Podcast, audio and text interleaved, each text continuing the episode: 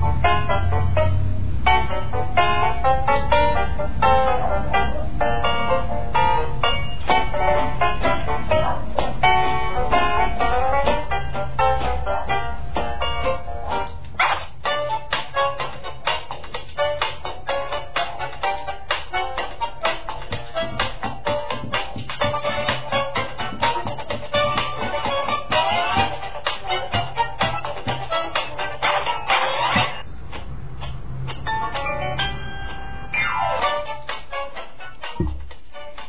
Esta música nos anuncia que tenemos aquí en el estudio Madres de Plaza de Mayo y le damos la bienvenida nuevamente a Luis Aguilar. Buenas tardes, Luis.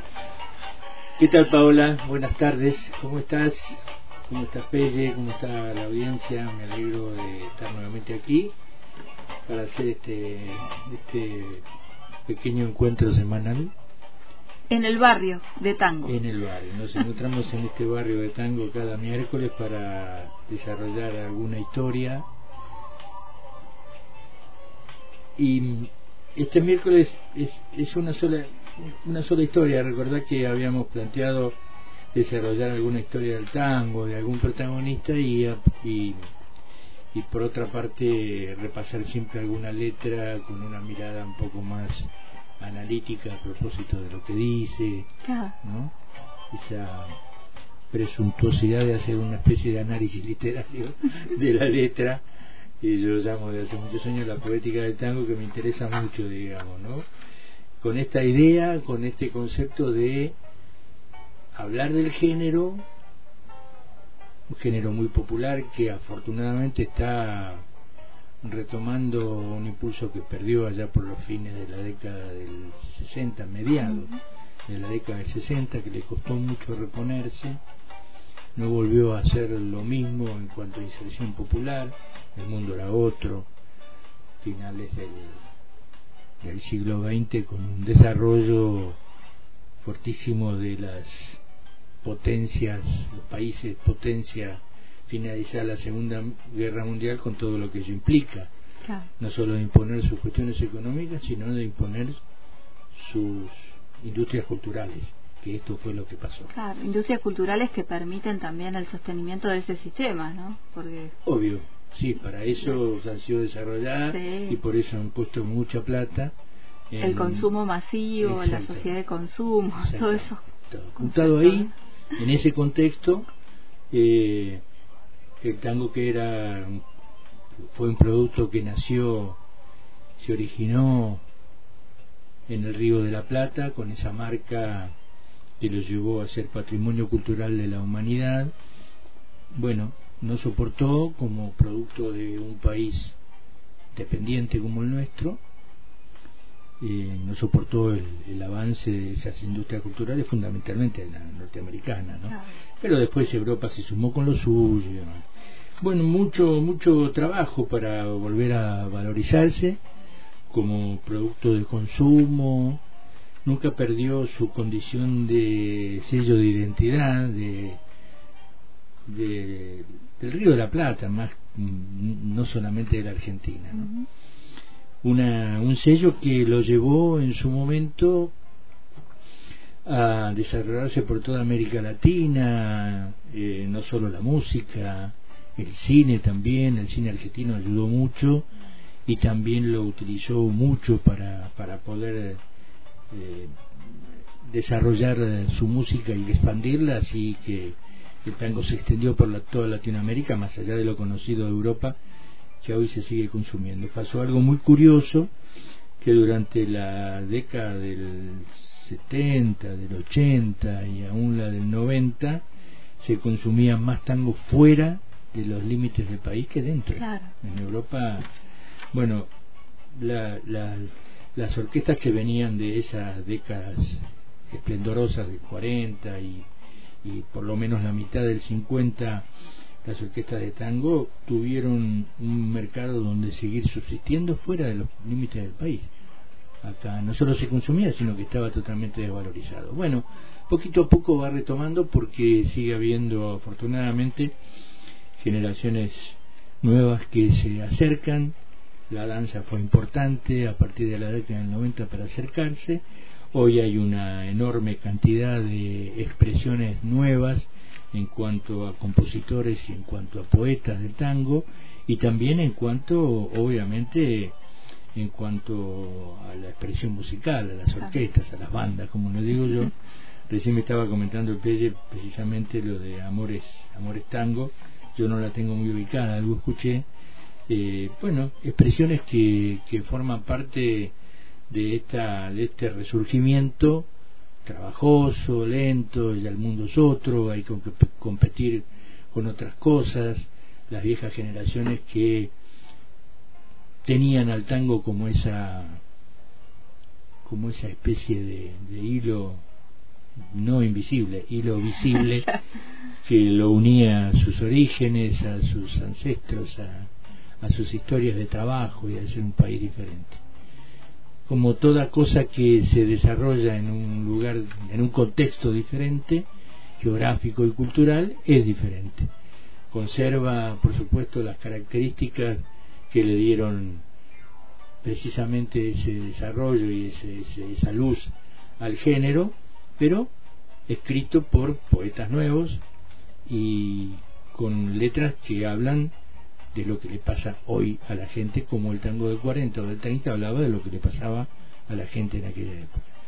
Pero no sería posible poder disfrutar y no sería posible poder entender eh, las nuevas expresiones del tango si no nos reconocemos en el origen. Por eso es mi, mi tarea, más allá de difundirla a través de mis programas o de, o de cantarlo y demás, de siempre ir a buscar esas historias que eh, son muchas, diversas, se ha escrito mucho, hay muchos libros sobre el tango. Otra vez estaba repasando una cantidad de, de, títulos, es, es, impresionante lo que se ha escrito, ¿no? Y es interesante ir, ir eh, también investigando porque uno va descubriendo otras cosas. Me pasó hoy con, con la historia de, de Madame Yvonne, que es el tango que vamos a ver, me pasó hoy, hoy, hoy a la mañana. sí, este, y mm, y te decía eh, eh, digamos no solamente no solamente esta cuestión de los de las historias que se descubren o de los temas nuevos sino también en esta forma nueva de comunicarnos hay cursos de, de difusión del tango que obviamente uno nos puede acceder a través de internet hay, hay este, gente que se dedica a abordar ciertas ciertos aspectos de la temática. Bueno, en fin, ahí está también el tango como, como género popular eh, en, en, las nuevas expresiones. Decíamos en el, en el primer programa que íbamos a, a, comenzar con esta cuestión de repasar un poco las historias de los tangos, y algunas historias muy curiosas, eh, muy ricas, a propósito de cómo se hicieron, por qué se hicieron y demás. ¿no? Decíamos que íbamos a arrancar con dos este, expresiones. La primera era que el tango caminito hablaba de dos caminitos diferentes, ¿no? Esto fue lo que abordamos el miércoles pasado. La letra, la música hablaba de un caminito de Buenos Aires, de la Boca, y la letra de un caminito de Volta, un pueblito otra, cosa. otra cosa de otra historia. Bueno, Madame Yvonne también habla de dos Ivones diferentes. Y mm, tiene tiene esta curiosidad y nada de, descubrir que además había otra versión a propósito de de que Madame Yvonne habla la letra. Con respecto a la música no no hay no hay más de una versión digamos no y eh, si si contamos a qué Madame Yvonne se refiere la música por ahí algunos tangueros se van a desilusionar, pero hay que hacerlo, digamos. Eduardo Pereira es el compositor de la música eh, y se lo contó a León Benarós, que era un hombre de las letras y demás, para una revista que se llamaba Tanguera, que esta Talibón no era la protagonista romántica de la historia pensada y escrita por Cadícamo. Ah era simplemente la administradora de una pensión en Montevideo. El Chon Pereira, que así lo llamaban al Chon, dijo, además contó que la música estaba inspirada en la Rapsodia número 2 de Liszt. Cuando compuse Madame Yvonne utilicé el primer compás de la Rapsodia, contaba él. Después, dice, me aparté y hice lo mío, pero este, ahí, ahí me, preparó para lo que seguía. Eh, él hizo la música y luego Cadícamo hizo la letra. Eh, la gente contaba, John Pereira cree que inevitablemente debe haber una mujer de por medio en composiciones como esta. Primero dice que no había tal cosa, pero después dice sí, en realidad sí la hubo una mujer, pero no con el sentido que casi todos imaginan. La mujer del tango no fue un viejo amor mío, contaba el John Pereira, sino sencillamente la que me cobraba la pensión en Montevideo. Eh, dice que él vivía en la pensión, eh, la dueña era una señora francesa de nombre Louise y la administradora, también una francesa, de nombre precisamente Yvonne. ¿no? Había dos mujeres ahí. Bueno, tuvo un pequeño percance, era pianista él y tuvo una infección en un, en un dedo. Eh, y le impedía trabajar, no podía tocar, digamos, ¿no? Entonces, eh, empezaron a aparecer los atrasos en el pago de la pensión. Y la talibón, que era la que tenía que responderle a la dueña, bueno, estaba preocupada. Eh, el Pereira pensó que debía hacerle un homenaje a esta mujer, eh, que le había tenido mucha paciencia, esperándolo hasta que él pudiera retomar, digamos, su, su tarea, y al día obviamente no tenía, no tenía ahorro, ¿no? En Pianista de Tango Montevideo, no saber este, lo que cobraba. Eh, y así que finalmente él se recompuso de su lesión, volvió a trabajar, fue pagando la deuda y pagó toda la deuda. Así que pensó en esta, esta manera de agradecerle públicamente componerle un tango y ahí hizo una música. Eh, no era entonces esta mujer que relata Cadícamo, eh, la Madame Nibón no era aquella otra humilde, no era más que aquella humilde Ivón de Montevideo que no tenía otra trascendencia que administrar esta pensión de esta dueña. Y finalmente dice que Cadícamo le da un salto de calidad porque la historia es muy poética. Walter Ercoli, un no muy conocido historiador de tango, aborda así entonces lo que para él era la verdadera madarimona en la que se había inspirado Cadícamo. ¿no? Eh, era una chica francesa que animaba fiestas infantiles y uno piensa que las fiestas infantiles y los peloteros son de ahora, parece que no. Parece En París era, era bastante común, obviamente que no era la gente de laburo la que hacía las fiestas, ¿no? Eh, y a la noche esta Mademoiselle Yvonne se transformaba y animaba fiestas para adultos, ¿no? En cabarets y demás. Borges, para recordar, digamos, alguien que habló bastante sobre el tango, sin, sin profundizar, pero que habló bastante, dijo que el tango creó un pasado irreal que de algún modo es cierto. A mí me, parece que lo que hizo el tango fue adornar esa realidad muy cruda que existía en los primeros años del siglo XX, con la gente, con lo que pasaba, con lo que laburaban, con las chicas que laburaban de noche y demás. ¿no? La mujer estaba presente, obviamente lo reconocía en sus títulos, en sus letras, y por la influencia de esta cultura europea, fundamentalmente la francesa, en ese universo tanguero conviven muchas protagonistas mujeres, lo que yo llamo las heroínas del tango en algún momento, ¿no? Mimi, Ninon, Manon, Griseta, la rubia Mirella y Madame Yvonne, que es la que nos acompaña que no era tan una creación mítica, sino que era una mujer real. Eh, se habla mucho de las mujeres que tenían que, bueno, acudir a estas actividades por la falta de laburo, por la falta de posicionamiento y demás. Milonguita, por ejemplo, que es a lo que algunos también consideran el primer tango canción, porque es el primer tango en el que un compositor y un poeta se ponen de acuerdo, relata la vida con la vida de esta milonguita que pena, que sufre y que todos creen que es la mujer alocada que se la pasa tomando champán todas las noches sin tener en cuenta los sentimientos de estas mujeres que tenían que, que, acudir, digamos, a ese tipo de cosas. La historia, esta versión de quién era Ivonne, habla de un joven miembro de una familia enriquecida mirá cómo lo, lo relataban antes los relatos, ¿no? Joven miembro, porque si alguna gente va a pensar que yo hablo en estos términos, no, obviamente que no, pero joven miembro de una familia enriquecida con la ganadería que paseando por París conoció a una joven que de día animaba fiestas infantiles como Mademoiselle Yvonne y por las noches generalmente animaba fiestas para adultos. O sea, un oligarca argentino. Claro. Ahí sí estás poniendo tu concepto. campestre.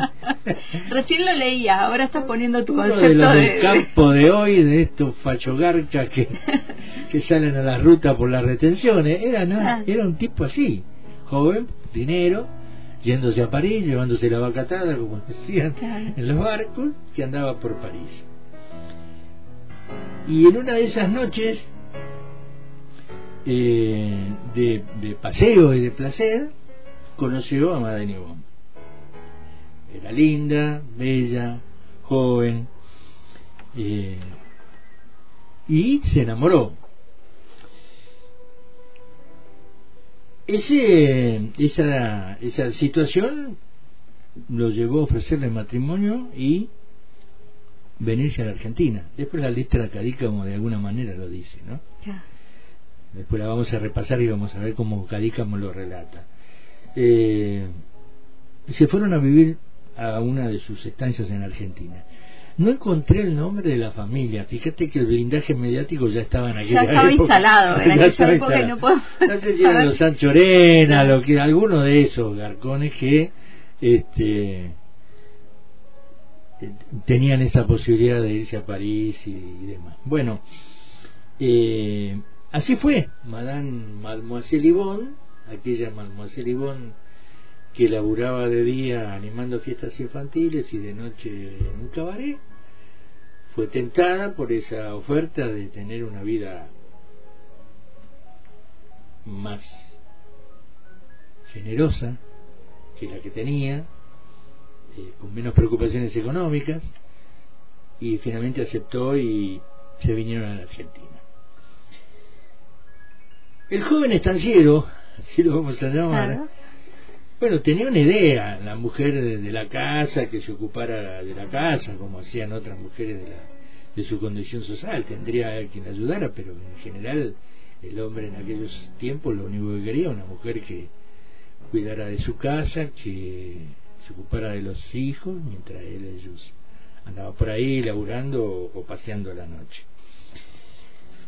Parece ser que esta Mademoiselle Yvonne no tenía ese interés y el matrimonio no funcionó.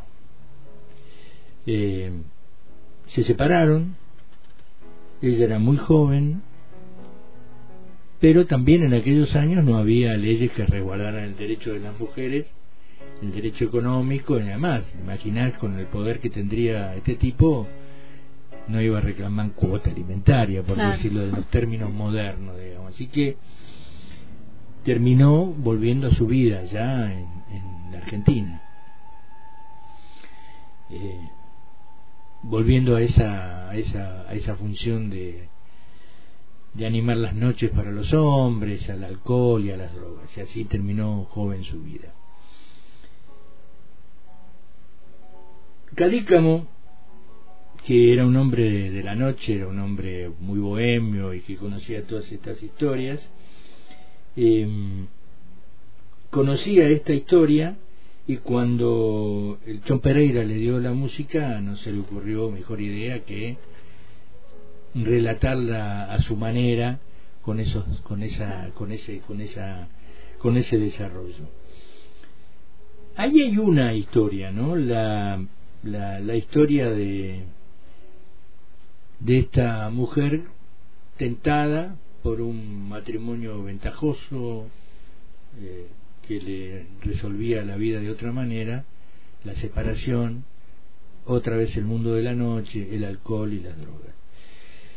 Recordemos que en aquellos años, sobre fines de los años, este tango es del, tren, del 30 y pico, me parece, no sé si finales del 20, este, principios del 30.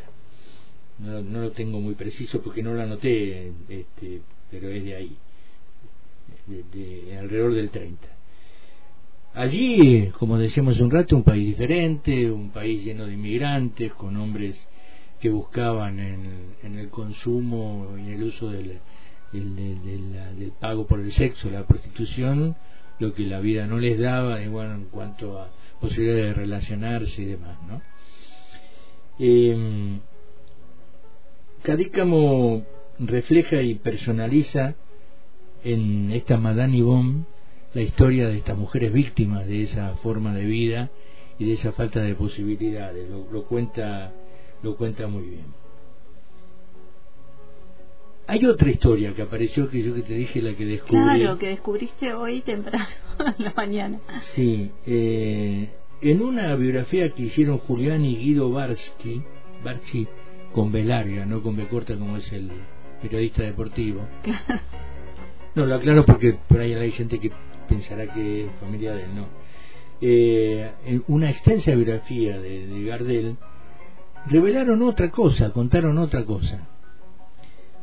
Que Madame Yvonne existió, eso sí, que su nombre era Yvonne Guitry, supongo que se pronunciará así, porque la uno tiene diéresis, Guitry, conoció a Gardel en París y se enamoró de él llevando una vida de tango a cuestas. Acá la dan como un amorío de Carlos Gardel. Se había casado a los 16 años con un príncipe asiático. Contrajo una enfermedad venérea incurable, era muy común en aquellos años la enfermedad venérea. Envidó a los 18 y se dedicó a derrochar su fortuna viviendo todos los excesos en los cabarets parisinos. Así lo relatan Julián y Guido en esa biografía de Gardel.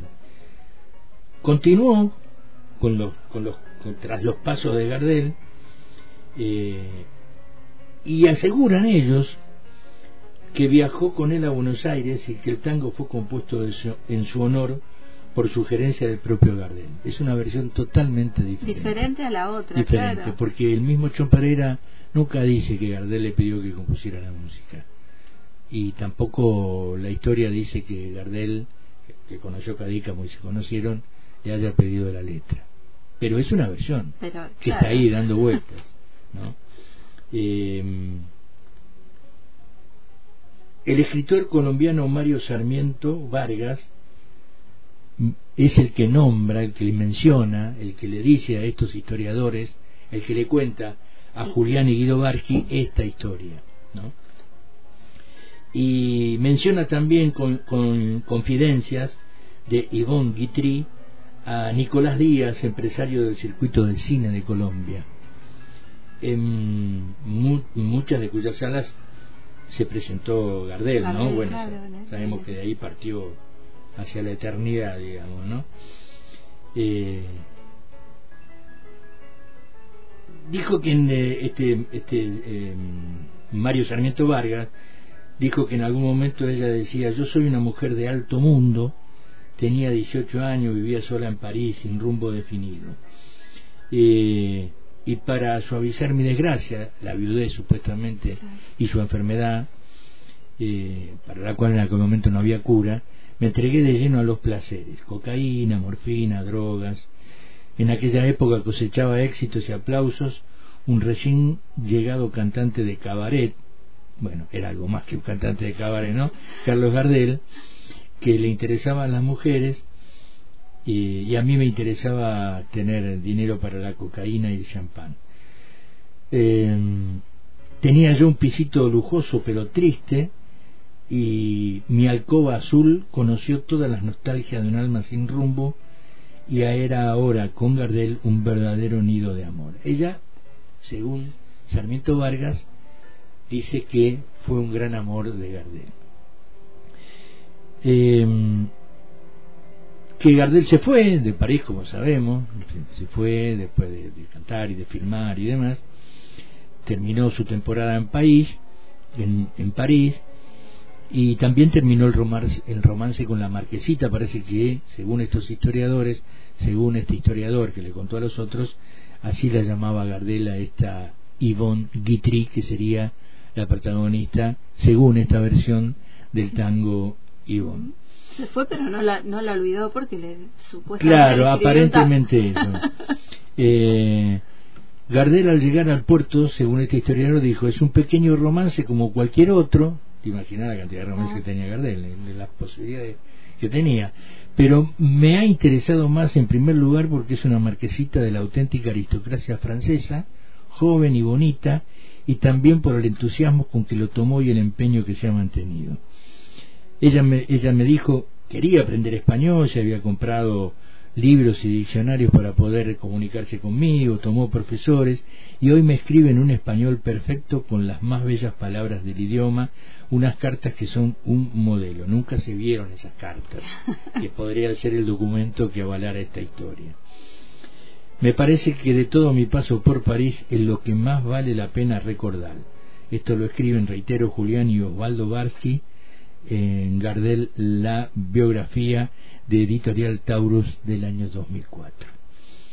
Según cuenta Ivonne, ella lo siguió hasta Buenos Aires, el idilio en esa ciudad fue breve, despechada, Ivonne se volcó de lleno a la moda, emprendiendo largos viajes por Europa y América, bueno, evidentemente había heredado bien de su viudez, y eso ya no volverá a verse. En el 35, en la última gira de Gardel, el destino los hace coincidir en Bogotá. Recordemos que Gardel en su último viaje parte de Medellín, ¿no? otra ciudad de Colombia. Dos días antes de su trágica partida a Cali, el sábado 22 de junio, yo estuve a punto de presentarme en el camarín del Teatro Real donde actuaba. O sea, dos días antes de la salida del accidente. Bueno, relata un poquito más ahí. Ahí reconoce que esa camaradería, como la llama esa Ivonne supuesta, eh, a, la relación con Gardel, eh, y que yo podría haber tenido un pasaje, dice ella, en el ocupando un sitio en el, en el avión siniestrado, este, finalmente por algunas desinteligencias no fui. Este es el relato de, reitero, Julián y Osvaldo Barsky, que habla de otra Ivonne, no la de... Con mucha data igual. Eh, sí, con mucha data, con muy desarrollado. eh, también esta historia dice que al enterarse de la muerte de Gardel, Ivonne intentó suicidarse ingiriendo pastillas y gracias a la intervención de los médicos evitó ahí ese trágico desenlace. También habla, hablan Julián y Osvaldo Barqui ahí en esa biografía. Y la verdad que eh, los versos de Cadícamo coinciden en que sí era francesa, que, que sí era, más que nada, era esa primera versión de la Ivonne que trabajaba la noche y demás, y que era rescatada, ¿no? Porque recordemos que Cadícamo dice era una pebeta que en el barrio posta del viejo Montmartre con su pinta brava de alegre griseta, animó las fiestas de Quatre Rars, que era un barrio de París, ¿no? Eh, que la Cruz del Sur había sido su signo, como el signo de su suerte, ¿no? O sea, de su mala suerte, porque vino y se, se frustró ese, ese casamiento, que han pasado 10 años que zarpó de Francia, dice, dice Cadí, como lo cuenta de esta de, de, esta Ivonne que él relata, Mademoiselle Yvonne hoy es solo Madame, claro, ya había dejado de ser la niña y era la señora, ¿no? Tampoco Cadícamo en ningún momento dijo el apellido de, de casada de esta Mademoiselle Yvonne. Que todo quedó en la distancia, dice Cadícamo, con ojos muy tristes bebe su champana y ya está relatando el final. Ahí coinciden las versiones en el final de drogas y demás, ¿no? Que ya no es la papusa del barrio latino, ya no es la mistonga florcita de lis, ya nada le queda, termina Cadícamo, ni aquel argentino que entre tango y mate la alzó de París. Ahí que Cadícamo se juega más por esa historia, evidentemente, o no conocía la, otra, versión de Yvonne Guitry, que según eh, los Barsky, los hermanos Barsky que hicieron esa biografía, eh, cuentan otra versión.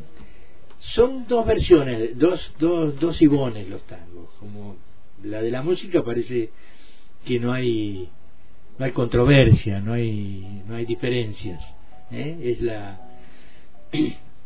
Ivonne de Montevideo, la administradora de esa pensión, donde el John Pereira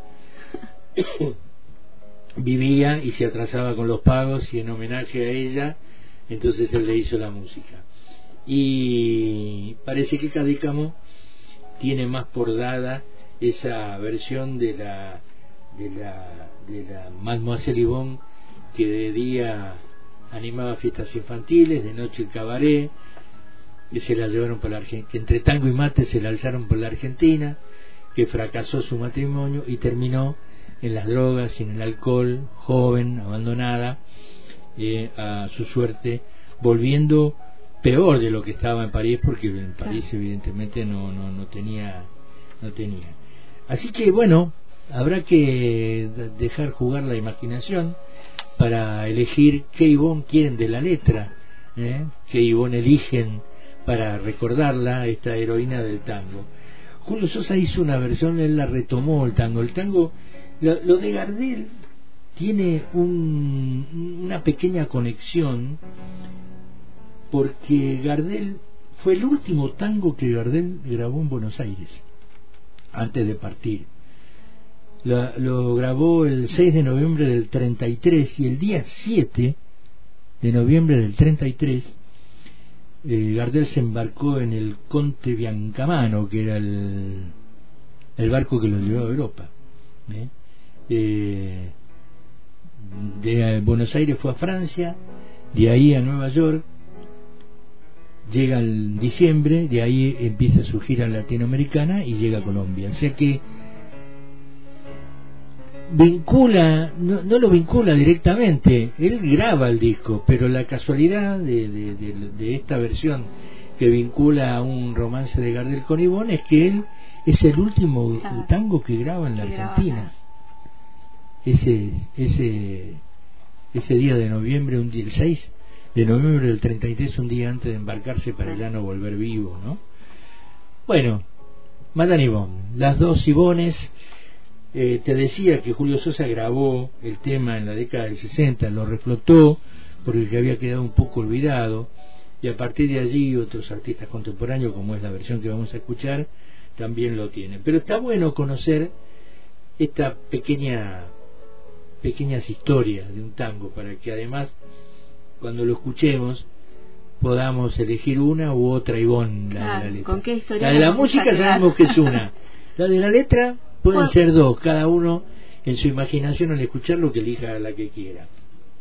Sosa comenzaba, te decía, para terminar, la, la esta pequeña historia, eh, un pequeño recitado. Él solía hacer estas cosas, con la comparsita también había, había hecho un recitado. Dice, Ivonne, yo te conocí en el viejo Montmartre, cuando el cascabel de plata de tu risa era un refugio para nuestra bohemia, y tu cansancio y su anemia no se dibujaban aún detrás de tus ojeras violetas. Ahí está relatando como si fuera un protagonista esas noches de París. Yo te conocí cuando el amor te iluminaba por dentro y te adoré de lejos, sin que lo supieras, y sin pensar que confesándote este amor podía haberte salvado. Te conocí cuando era yo un estudiante de bolsillos flacos, y el París nocturno de entonces lanzaba al espacio en una cascada de luces el efímero reinado de tu nombre. Sosa habla como un protagonista que no era ese estanciero rico, decía era un estudiante de bolsillo flaco. Se inventó otra historia. ¿eh? Y sí hablaba de ese reinado efímero y se arrepentía, según esta, esta, esta interpretación de Julio Sosa, se arrepentía de no haberle confesado su amor que podría haberle salvado a esta Ivonne de su trágico final. Vamos a escuchar para ilustrar finalmente posiblemente esta historia la versión que la Orquesta del Arranque con la voz de Ariel Ardito, un extraordinario cantante contemporáneo, hiciera esta Madame Yvonne del Chon Pereira y Enrique Cadícamo.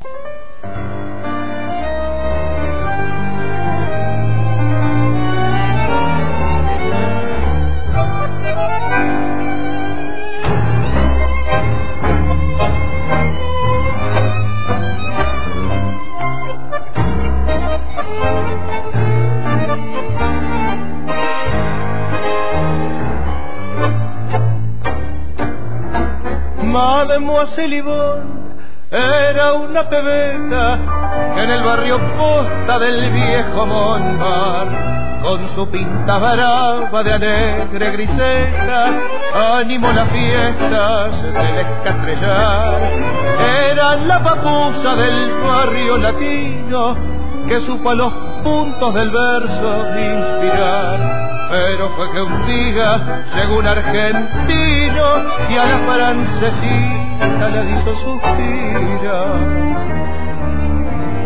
Maja y vos, la cruz del sur fue como un sino. Maja y vos, fue como el sino de tu suerte, alondra gris tu dolor me conmueve, tu pena de nieve. Madame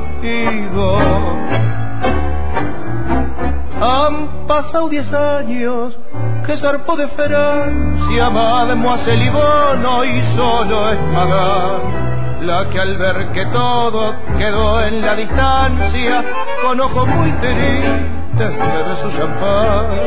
Ya no es la papusa del barrio latino, ya no es la mistonga florcita de lis, ya nada le queda ni aquel argentino que entre tango y mate al sol de París. Maga y vos, la cruz del sur fue como un sino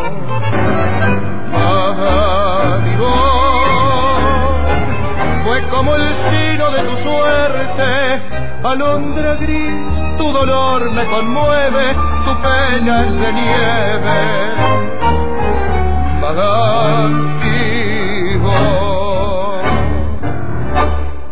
El hilo invisible, en la tarde, por antena libre.